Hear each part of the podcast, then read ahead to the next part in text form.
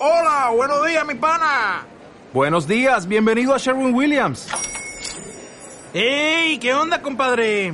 ¿Qué onda? Ya tengo lista la pintura que ordenaste en el ProPlus app. Con más de 6.000 representantes en nuestras tiendas listos para atenderte en tu idioma y beneficios para contratistas que encontrarás en aliadopro.com. En Sherwin Williams somos el aliado del PRO.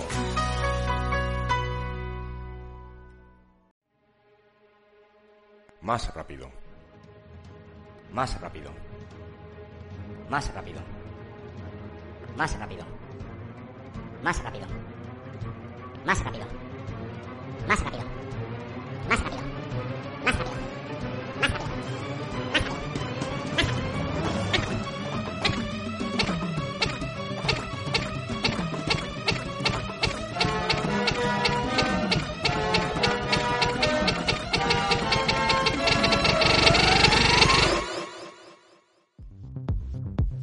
WPO, siglas de Web Performance Optimization o simplemente velocidad de carga, es hoy en día un factor muy importante en el posicionamiento en Google. Esto es el podcast de DinoRank y hoy vamos a hablar de cómo trabajamos nosotros nuestra velocidad de carga de cara al posicionamiento.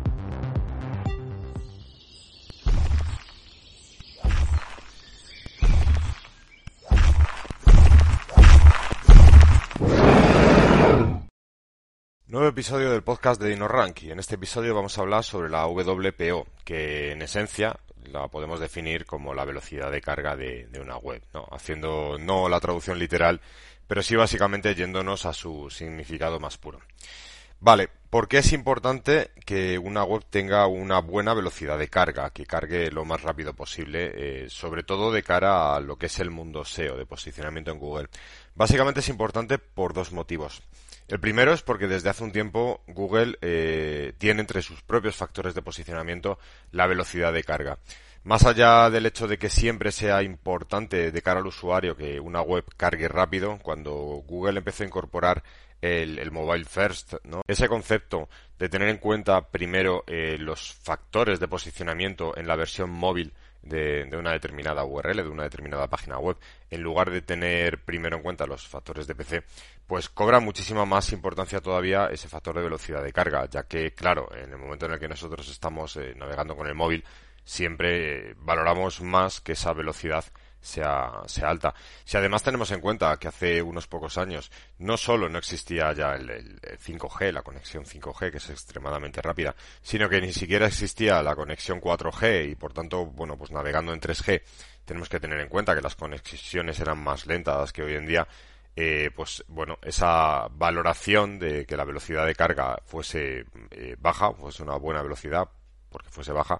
eh, pues influía mucho más precisamente en que el usuario esté más cómodo navegando y al final eh, Google pues se entiende que lo que intenta valorar es que aquellas páginas web eh, que estén más altas en su ranking de, resultados sean aquellas que mejor experiencia le den a su, al usuario, que más mejor contenido le aporten, en definitiva eh, las que mejor satisfagan la propia intención de búsqueda del usuario. Esto precisamente nos lleva al segundo factor que tenemos que tener en cuenta a la hora de valorar la velocidad de carga en, en, de cara a posicionamiento de una determinada página, de una determinada URL en Google, y es precisamente la intención de búsqueda. Si no sabéis lo que es la intención de búsqueda de cara al posicionamiento, eh, yo os recomiendo que os pongáis las pilas, porque la intención de búsqueda, como ya hemos hablado en otras ocasiones en este propio podcast, es un factor muy importante de unos pocos años a esta parte, que Google tiene muy, muy en cuenta.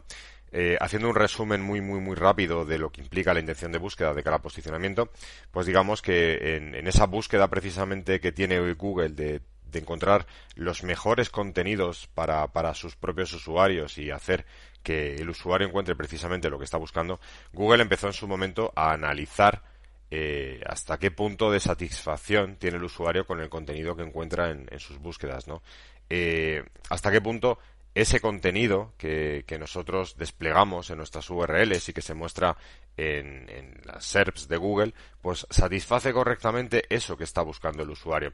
Eh, ¿Cómo localiza esto? Pues en base a una serie de factores que Google puede analizar. Uno, por ejemplo, para poner un ejemplo un poquito claro, puede ser el hecho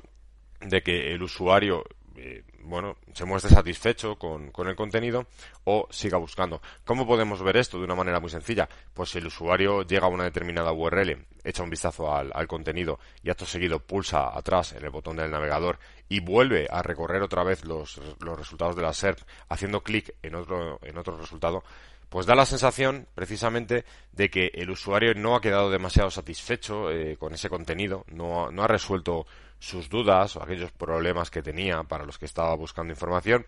y necesita buscar más información. Entonces, bueno, diversas señales de este tipo pues van dejando ver a Google qué contenidos eh, satisfacen mejor esa intención de búsqueda y qué contenidos no la satisfacen también, eh, añadiendo un nuevo factor a, todos estos factores de posicionamiento que ya sabemos que, tiene Google y que tenemos que tener en cuenta, pero en este caso un factor muy, muy importante. El peso de la intención de búsqueda es muy alto con respecto al peso que pueden tener otros factores de posicionamiento.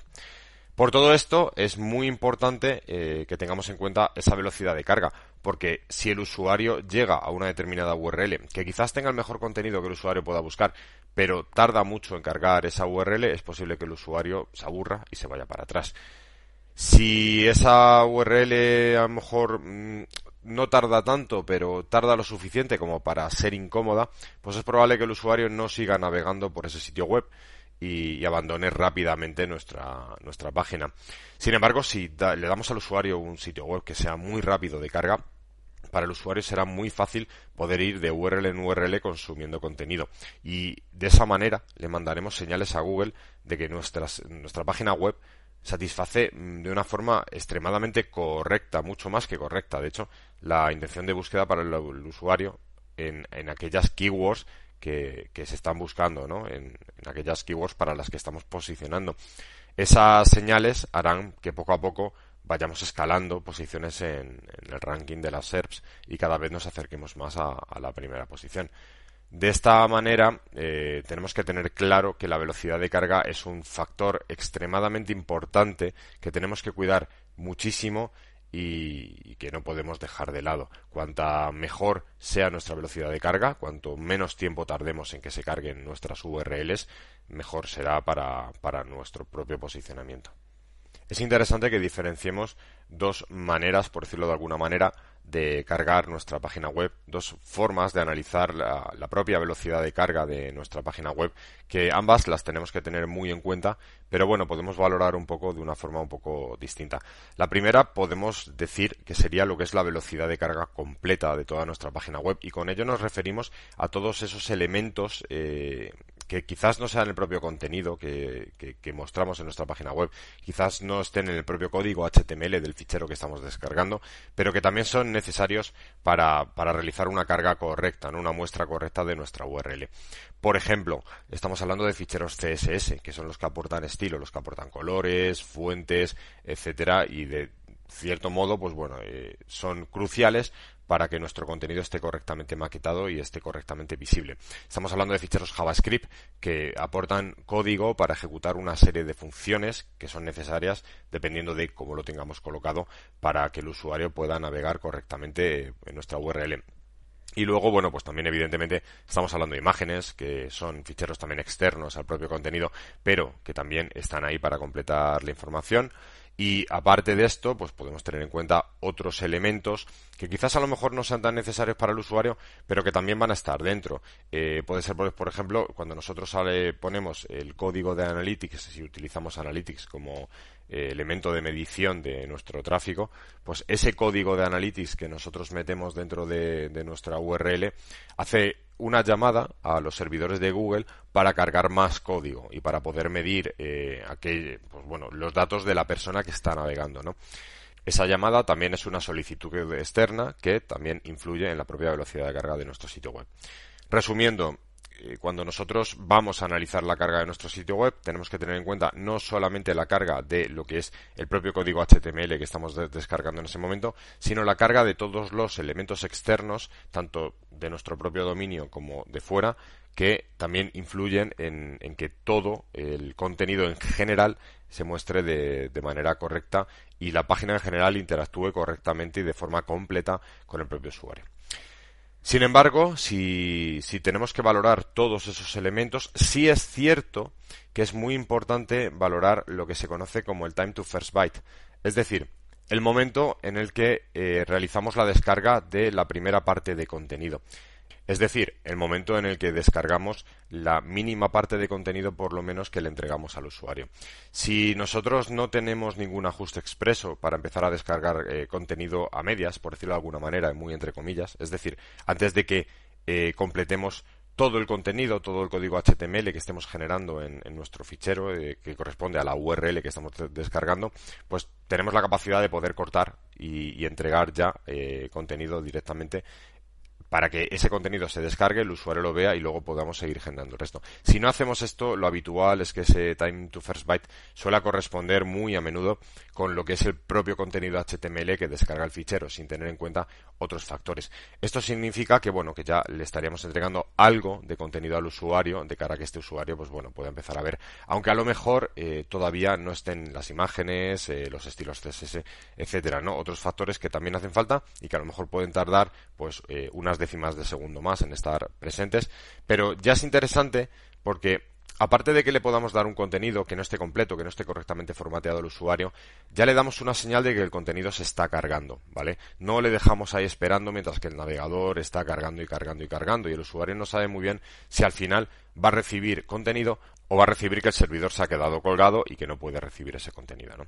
Entonces, eh, bueno, siempre es interesante que lo que es la parte de contenido puro como tal cargue bastante rápido, independientemente de que luego los demás, las demás solicitudes que se hacen al, resto de elementos también tienen que cargar rápido, pero por lo menos que primemos muy mucho lo que es la, primera parte de la carga, ¿no? Dicho esto, también tenemos que decir que mejorar la velocidad de carga en cada sitio web suele ser un mundo que suele estar bastante circunscrito eh, a lo que es ese propio sitio web, ¿no? Cada sitio web tiene sus particularidades, sus maneras de funcionar en función de, una serie de características y hay que intentar, pues, amoldar un poco eh, nuestra, nuestras acciones para mejorar la velocidad de carga en función de lo que está ocurriendo. Pero bueno, vamos a intentar aquí dar una serie de consejos eh, un tanto genéricos porque seguramente algunos de ellos os servirán para, para mejorar esa propia velocidad de carga. Eh, aún así, insisto, siempre es bueno analizar la propia situación de, lo que es la página web, porque pueden surgir otros elementos que de repente veamos y que, mm, bueno, pues nos ayuden a, mejorar ese, rendimiento en velocidad.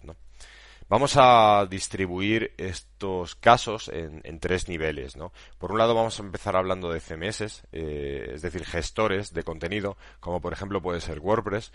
y vamos a empezar hablando de, ellos precisamente porque en el mundo SEO son muy, muy, muy usados, ¿no? Son elementos que son relativamente fáciles de utilizar para poner en marcha una web, un blog o incluso una tienda online y por ello, bueno, pues eh, vamos a darles un poco de prioridad a la hora de hablar pues, de una serie de elementos que podemos valorar. Después de los CMS hablaremos del mundo web un poco más en general, ¿vale? De lo que sería, pues, ya un poco eh, webs hechas más, más a código, más eh, a mano, entre comillas, ¿no? Programadas directamente. Y luego hablaremos un poco de algunas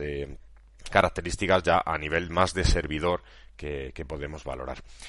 Si empezamos hablando de CMS, tomemos, por ejemplo, el WordPress mismamente, aunque ya digo que me puede servir cualquier otro tipo de, de CMS, no solamente para generar webs o blogs, sino para generar tiendas online. Pues uno de los detalles, desde mi punto de vista, que tenemos que tener en cuenta a la hora de, mejorar esa velocidad de carga son precisamente los, plugins que se, que se estén cargando, ¿no? Si nosotros eh, acostumbramos a cargar un plugin, otro, otro y otro, y estar metiendo muchos hasta que encontramos el que estamos buscando, o muchas veces queremos hacer muchas cosas, muchas cosas, y para ello utilizamos un plugin diferente, dependiendo del caso, va a llegar un momento en el que vamos a cargar tanto código nuevo, tantas cosas que se tienen que hacer, que nuestro sistema poco a poco va a ir empeorando su velocidad hasta que llega un momento en el que sea, mm, bueno, pues bastante claro, bastante extensible esa eh, fallo, ese fallo, ese problema de velocidad de carga que tenemos. La recomendación que os damos desde aquí es que tengáis el mínimo número de plugins eh, que sean necesarios y por necesarios nos referimos a necesarios. Es decir, no al hecho de me gustaría que la web tenga no sé qué detallito que me parece simplemente interesante. No, en ese caso estás cargando un plugin que puede afectar precisamente a la velocidad de carga y lo mejor que podemos hacer es no cargarlo. Eh, si en algunos de los casos efectivamente es necesaria una determinada acción, pues cogeríamos el plugin que sea necesario, evidentemente, y lo instalaríamos. Pero yo os recomiendo eh, muy encarecidamente que carguéis la mínima, mínima eh, cantidad de plugins que podáis, que los dejéis reducidos a la mínima expresión, porque el hecho precisamente, como os decía, de reducir los plugins o incluso de no cargar ningún plugin, si pudiese ser posible, va a hacer que, se tenga que ejecutar menos código a la hora de, generar esa, esa, URL, ese contenido que le vamos a dar al usuario y ese menor código que se tenga que utilizar va a tardar menos tiempo en, generarse. Otro elemento muy importante es eh, la plantilla, el theme como tal. Eh, la plantilla eh, puede tener una serie de elementos que se carguen por medio que también puedan generar problemas como tal en la velocidad de carga, que puedan ralentizar la carga de nuestras URLs. Cuanto más completa generalmente es una plantilla, cuanto, cuantas más cosas hace, por decirlo de alguna manera, generalmente, pues como decía antes con el tema de los plugins, eh, también hay más código por medio que se tiene que ejecutar y más tiempo se carga generalmente en ejecutarlo. Entonces, yo os diría que por regla general la plantilla, independientemente de que pueda ser más bonita o más fea, sea lo más sencilla que, pueda ser, que tenga, bueno, pues la menor cantidad, por decirlo de alguna manera, de, elementos diferenciadores eh, de cara precisamente a mejorar esa velocidad de carga. Un consejo que os daría, si tenéis posibilidad, eh, digo si tenéis posibilidad porque a menudo las plantillas suelen ser de pago y no podéis estar pagando una plantilla y pagando otra. Pero si os manejáis con plantillas gratuitas, un consejo que os daría es que probéis varias que probéis a lo mejor pues 4 o 5, analicéis los tiempos de velocidad de carga y en función de los tiempos de velocidad de carga os quedéis con la que, con la que mejor tiempo de carga os dé. ¿Y cómo podemos medir la velocidad de carga de una determinada URL? Bueno, pues podemos decir que hay diferentes maneras, básicamente porque hay un montón de herramientas en Internet que nos permiten medir esa velocidad de carga. Yo os voy a recomendar dos posibilidades, aunque ya digo que hay muchísimas más. Como herramientas en Internet podemos destacar, por ejemplo, eh, la herramienta de, medición de velocidad de carga que tiene Pingdom. Eh, si accedéis a la URL tools eh, pues bueno, veréis que tenéis un, test de velocidad en el cual podéis poner una URL concreta, eh, analizar una serie de, ubicaciones desde las que podéis medir la, la, velocidad. En esas ubicaciones es importante que escojáis una que se encuentre lo más cerca posible de donde esté vuestra audiencia principal, porque vais a simular correctamente precisamente eso, ¿no? Lo que sería la carga de, esa gente que es eh, vuestra principal clientela, por decirlo de alguna manera, usuarios o como les queramos llamar, ¿no? Que es la gente a la que nos dirigimos. Si metemos esa URL y eh, elegimos eh, desde dónde se realiza el test y pulsamos el botón, pues nos va a dar una serie de cifras, nos va a dar la carga, nos va a dar elementos externos que se estén cargando para que podamos verlo, etcétera. El segundo método que yo recomendaría es el propio navegador que estemos utilizando. Eh, de un tiempo a esta parte, la mayor parte de los navegadores suelen traer eh, un kit de herramientas para desarrolladores y en este caso, bueno, pues por ejemplo vamos a tomar Chrome como, ejemplo, como digo. Si en Chrome hacemos clic derecho en alguna parte de, una página web que estemos viendo, en el menú, abajo del todo, el menú que, que, surge, podemos pulsar inspeccionar este elemento y entonces se nos abrirá la barra de las herramientas de desarrolladores, de Chrome Developer Tools. En toda esa parte que se nos abre podemos ir al menú Network y ahí podemos ver todos los elementos que se están cargando con, esa URL que estamos cargando y el tiempo en milisegundos de, carga. Eh, en esa misma parte veremos en la parte de abajo eh, dos mediciones, una en azul y otra en rojo. La medición en azul indica Don't Content Loaded y nos da una medición en milisegundos. Eso sería la primera parte de contenido como tal que se carga, es decir, lo que es el contenido puro en sí, no los elementos externos. Y es interesante, evidentemente, que esto sea lo más bajo posible. Luego en rojo ya tendríamos load eh, y una determinada cantidad de milisegundos, que sería lo que es la carga completa, teniendo en cuenta todos esos elementos externos que también, que también son importantes. De estas dos maneras, como digo, con herramientas externas como Pingdom o como con el propio kit de, Developer Tools, en este caso de Chrome, pero también puede ser de otros navegadores, pues bueno, podemos hacer una serie de pruebas para ir mejorando cada vez más nuestra propia velocidad de carga. Una cosa muy importante que tenemos que tener también en cuenta es el propio contenido que, estemos preparando para el usuario. Si el contenido se basa solamente en texto, la mayor parte de las veces no va a haber mucho problema, pero si metemos esos elementos externos de los que estamos hablando, sí puede haberlos. Por ejemplo, cuando metemos vídeos, si metemos varios vídeos, eh, por ejemplo vídeos de YouTube, el sistema hace una serie de llamadas externas que ralentizan bastante, bastante la carga. Entonces, eh, también es interesante que tengamos en cuenta que no tenemos que abusar en exceso del contenido externo porque puede reducir precisamente esa medición que tenemos de, velocidad de carga, aumentando ese, tiempo de carga precisamente. De hecho, en el blog de DinoRank tuvimos un pequeño problema con, precisamente con vídeos de YouTube en, una de las URLs en las que ingresamos un montón de vídeos sobre diferentes herramientas SEO, precisamente porque consideramos que era un contenido muy muy útil para el usuario, pero la precarga de todos esos vídeos eh, cuando carga eh, la URL con, con, el artículo del blog eh, se hacía bueno, pues bastante lenta, ¿no? Esa precarga de los vídeos ralentizaba mucho la, carga general y nos daba una performance, mm, bueno, muy mala, ¿no? Que, podía incidir eh, bastante mal en lo que era, pues, eh, la, propia puntuación, por decirlo de alguna manera, para, para el posicionamiento de dicha URL. Eh, la solución que tomamos, porque no queríamos en, ese momento quitar los vídeos, considerábamos que era que aportaba mucho al propio contenido. La solución que tomamos fue, bueno, pues hacer un ajuste eh, utilizando código, precisamente programando,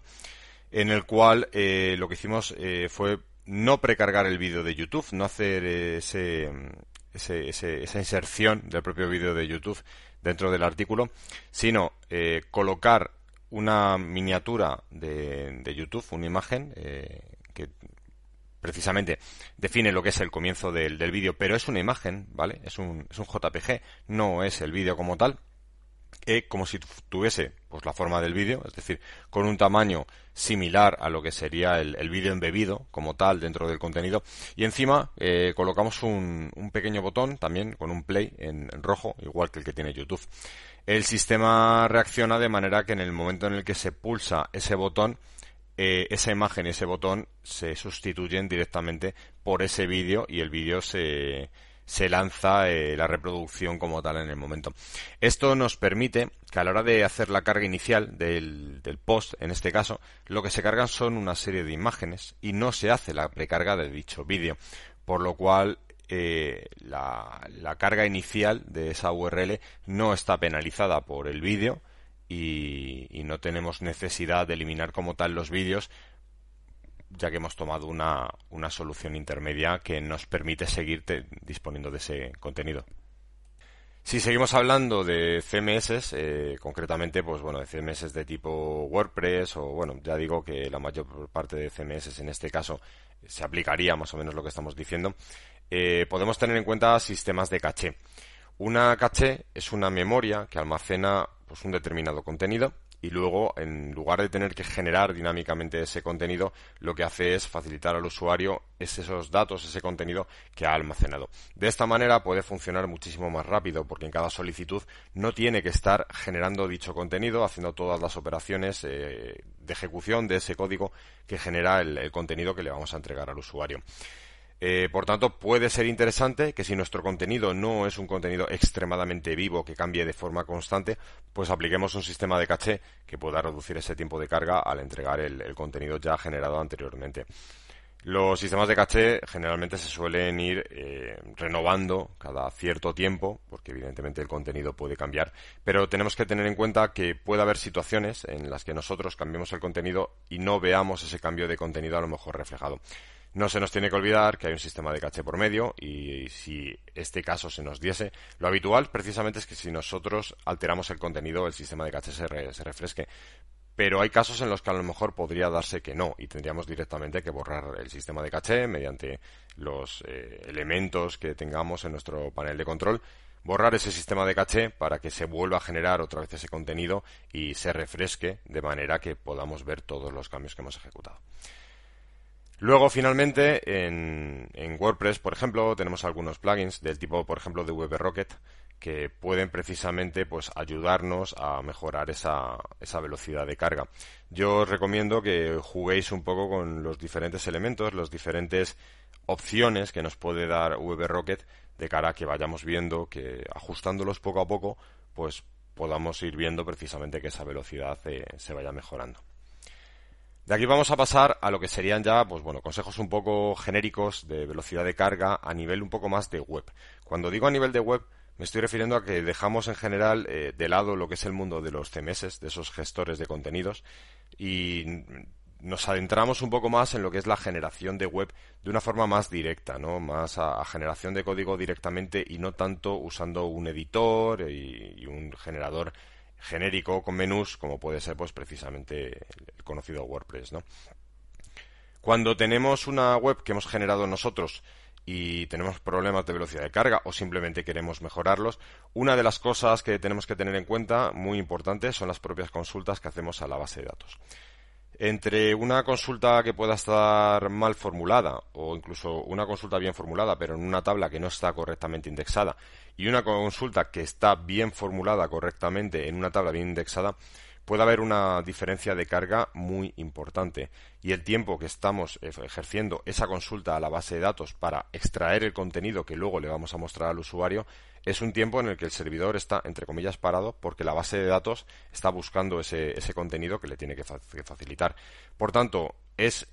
muy importante, yo diría que extremadamente importante, que todas esas consultas a la base de datos estén lo más optimizadas posible, que procuremos que nuestras tablas estén lo mejor indexadas que podamos y precisamente para aplicar esa indexación eh, lo que tenemos que hacer es tener en cuenta qué tipo de consultas vamos a hacer porque en base a esas consultas nos interesará meter en el índice correspondiente, eh, bueno, pues unas columnas o, otras columnas. Eh, aún así, hay que tener en cuenta que los índices los tenemos que probar siempre. No tenemos que poner en marcha un índice para una tabla de la base de datos y luego ya, pues bueno, pues dejarlo ahí y poner la, página a funcionar. Lo que tenemos que hacer es, una vez que hemos desplegado un determinado índice, preparar una consulta, una consulta del tipo de las que van a funcionar y, probar el, índice. Es importante eh, que utilicemos elementos que anulen la caché. Generalmente las bases de datos, pues si hablamos por ejemplo de MySQL, suelen tener un elemento de caché que como decía antes en las cachés de los, de los CMS, eh, lo que hacen básicamente es generar o tomar, mejor dicho, ese contenido generado dinámicamente, en este caso los datos extraídos de la base de datos y guardarlos en una memoria para poder facilitarlos otra vez eh, cuando se produzca esa nueva eh, consulta a la base de datos. Si nosotros estamos probando nuestra base de datos y no anulamos, por decirlo de alguna manera, los, la caché para esa consulta, una vez que realizamos la primera consulta, a partir de ahí la velocidad de carga va a ser muy rápida y nos va a trastocar nuestras pruebas. En el caso de MySQL, por ejemplo, pues si después de, la consulta select eh, ponemos SQL no caché separadas estas tres palabras con guiones bajos, no nos meterá nuestra consulta en, base en, la caché de la base de datos y por tanto podremos analizar mejor cada consulta. Es importante decir que lo tenemos que hacer desde la primera consulta. Si nosotros en la primera consulta no hemos utilizado este elemento SQL no caché, eh, el sistema meterá los datos en, en, caché y luego, aunque lo utilicemos a partir de ahí, eh, eh, esos datos van a ser recuperados de la caché y nos va a alterar las mediciones.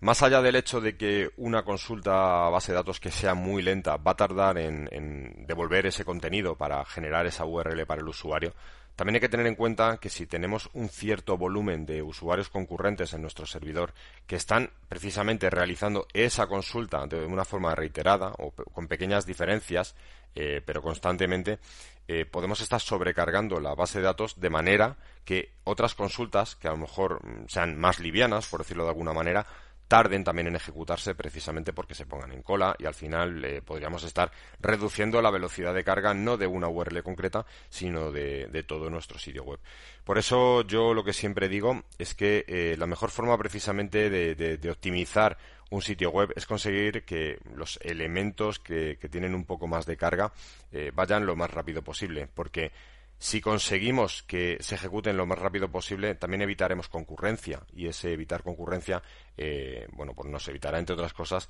tener que buscar más potencia para poder dar salida a, todas esas consultas. Eh, volvemos otra vez a algunas conexiones externas, o bueno, en este caso no externas, internas, de, ficheros que no forman parte como tal del propio, del propio contenido que vamos a mostrar al usuario, del propio código HTML que estamos generando, pero que también son interesantes para poder maquetar y mostrar correctamente eh, dicho código. En este caso vamos a hablar de los ficheros CSS y, JavaScript. Eh, recuerdo otra vez que los primeros son las hojas de estilo que nos van a servir para poder maquetar correctamente el contenido y lo segundo, eh, bueno, pues es código que también nos sirve para que el navegador se comporte de una determinada manera. Si estos ficheros son muy grandes, eh, van a ralentizar esa carga total de, toda la, URL que tenemos, ¿vale? No es carga eh, time to first byte de la primera parte de contenido que comentaba antes, es carga global en este caso. ¿Qué es lo que tenemos que hacer? Pues básicamente yo diría que podemos avanzar por dos caminos. El primero es que los CSS eh, no contengan todos los estilos que podemos utilizar en toda nuestra web, sino que los tengamos eh, relativamente troceados de manera que vayamos cargando pues poco a poco una serie de estilos que podamos utilizar en algunas URLs comunes, pero que a lo mejor no carguemos otros estilos que no necesitamos cargar ahí. De esta manera el fichero a cargar será menor, su velocidad de descarga como tal eh, también será menor y podremos ganar algo de tiempo por esa parte. En el caso de JavaScript puede parecer, eh, puede pasar algo relativamente similar. Puede haber funciones que solamente utilicemos en unas pocas URLs, no en todo nuestro sitio web, y que no sea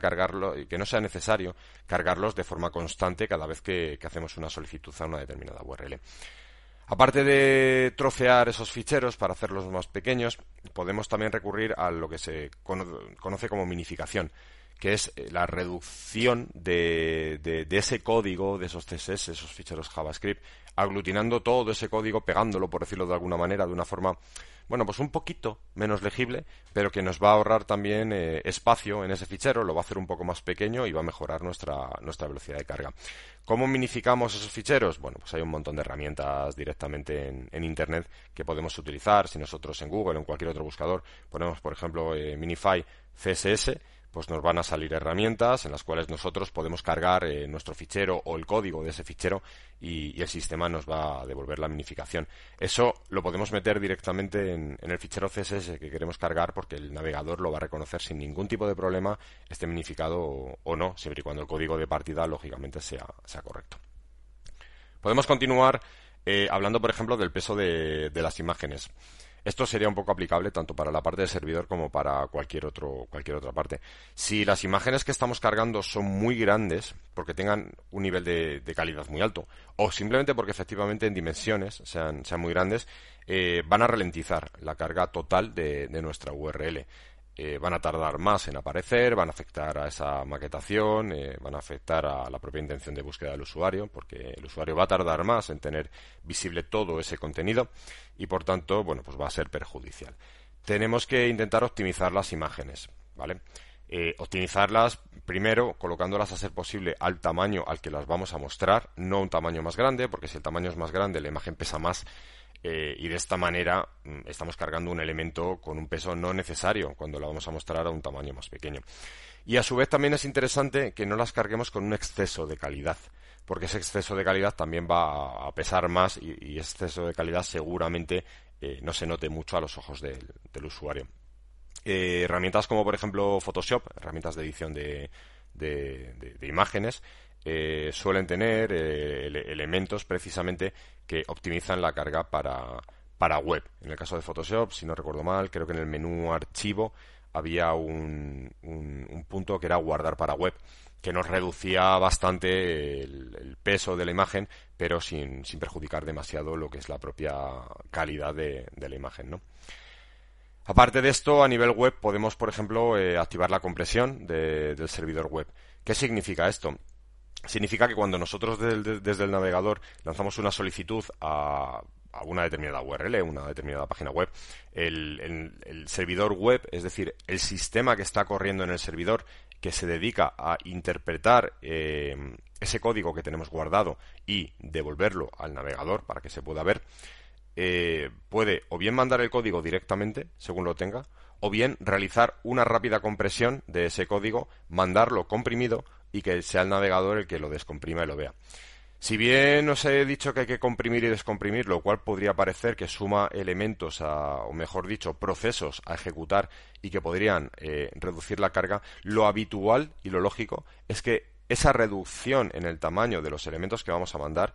eh, hagan que el proceso de descarga sea muchísimo más rápido y compense con muchísimas creces el, hecho de agregar eh, dos procesos de compresión y descompresión. Por ello, casi siempre, en el 99% de los casos, suele ser interesante que habilitemos esa, esa compresión. Para habilitar la compresión web, o tenemos que ir bien a, la configuración del propio servidor web que estemos utilizando, ya sea pues, Apache o Engines, por ejemplo, eh, o bien lo podemos utilizar, hacer mediante instrucciones en, un fichero htaccess que estemos utilizando. En el caso de, Apache, o bien, eh, bueno, mediante los elementos correspondientes en el caso de, de Nginx. Eh, en estos casos no me voy a enfangar en, explicar cómo se realiza la configuración para el propio servidor web. esto directamente lo tendríais que, ver en, en, los propios manuales o referencias eh, o diferentes eh, artículos que hay en Internet sobre cómo se, puede ejecutar esto. Pasamos al último bloque de consejos eh, que os voy a dar con respecto a, este, a este tema de velocidad de carga, a, esta mejora de VPO de la que estamos hablando hoy, que ya iría un poco más a nivel de servidor, ¿vale? Más a nivel de, de, máquina y dejando un poco más atrás, entre comillas, porque nunca lo dejamos del todo atrás, eh, pero bueno, olvidándonos un poco más de lo que es, eh, de cómo funciona la propia web en general que estamos creando, ¿no? Eh, a nivel de servidor, pues podríamos hablar otra vez de nuevo de, la base de datos. ¿Por qué? Porque la base de datos se puede, como se dice en el mundillo, tunear, ¿no? Se puede optimizar mediante la parametrización de la propia base de datos. Eh, para esto tendríamos que, bueno, ya tener un cierto conocimiento, tendríamos que buscar eh, información en, Internet sobre el modelo de base de datos que estamos utilizando y podríamos eh, empezar a ajustar los diferentes parámetros de configuración que tiene nuestra base de datos de cara a que funcione de la forma más optimizada posible, teniendo en cuenta cómo vamos a trabajar con ella. Por ejemplo, eh, si nosotros vamos a hacer consultas que consuman eh, una gran cantidad de memoria, podemos optimizar los parámetros que son referentes a, este caso precisamente para que, bueno, pues hagan un uso de la memoria más optimizado, más con una mejor configuración y precisamente las consultas puedan ser un poco más rápidas. También tenemos que tener en cuenta, de esto ya he hablado un poco antes, eh, que no es bueno que tengamos excesivas consultas a la vez en la base de datos porque se van a ralentizar entre sí. Para ello es interesante, pues lógicamente, como decía, que las consultas salgan lo, más rápidamente posible. Y teniendo en cuenta esto, pues ahí entra también el factor de cómo eh, diseñemos nuestra propia base de datos. Si nosotros tenemos, por ejemplo, eh, tablas que sean excesivamente grandes, lo habitual es que las operaciones que tengamos sobre esas tablas eh, pues sean un poco más lentas. ¿no? Cuando tenemos tablas con millones y millones de registros, eh, pues bueno, tanto muchas veces hacer eh, selecciones, hacer consultas de, datos, como también hacer inserciones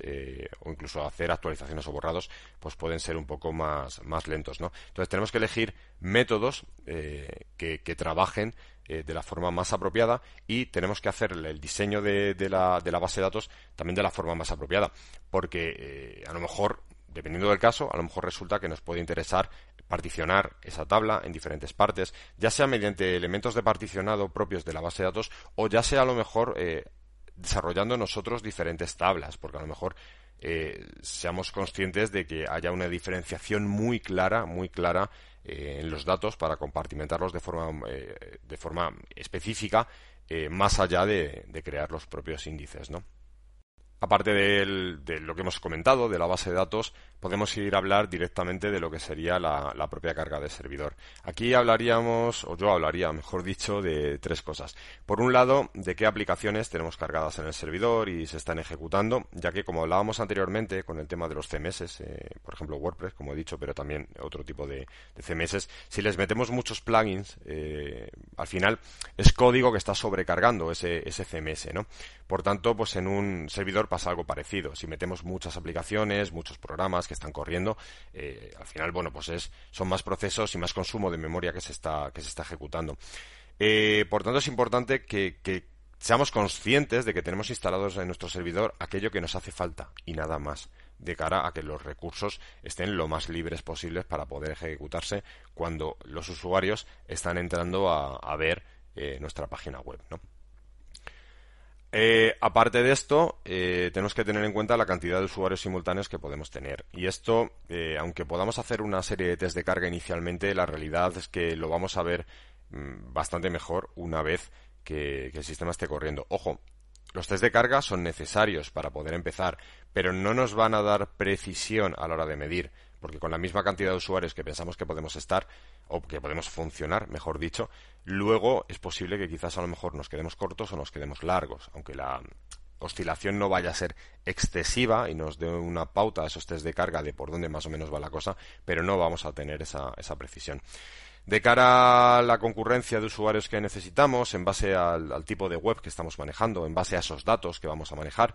eh, bueno, pues tendremos que tener en cuenta si necesitamos un servidor con una determinada potencia o con, otra determinada potencia.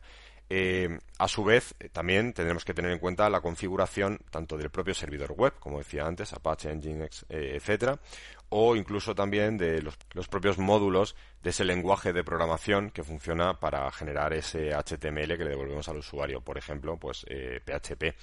Eh, en función de cómo configuremos PHP, en función de cómo, en qué modo esté trabajando, pues va a tener una reacción u otra de cara a, lo que es la propia concurrencia de usuarios.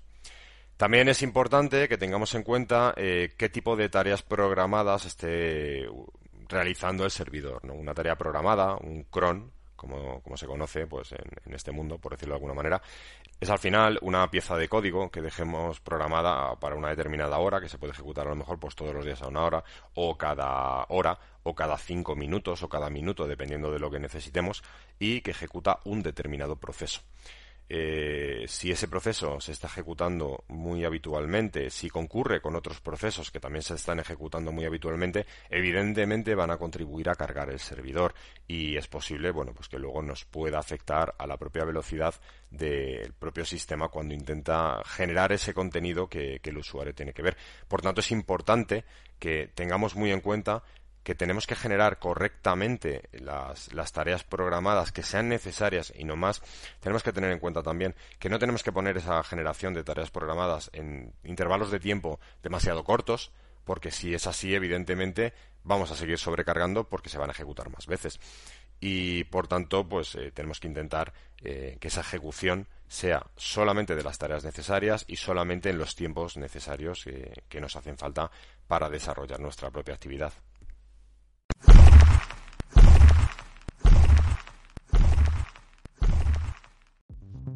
Y hasta aquí este episodio sobre mejora de VPO o lo que es lo mismo, mejora en la velocidad de carga de tu web. Espero que algunas de las cosas indicadas te puedan ser de utilidad y sobre todo espero que hayas llegado hasta aquí sin que te haya sido demasiado pesado. Nos vemos en el siguiente episodio del podcast.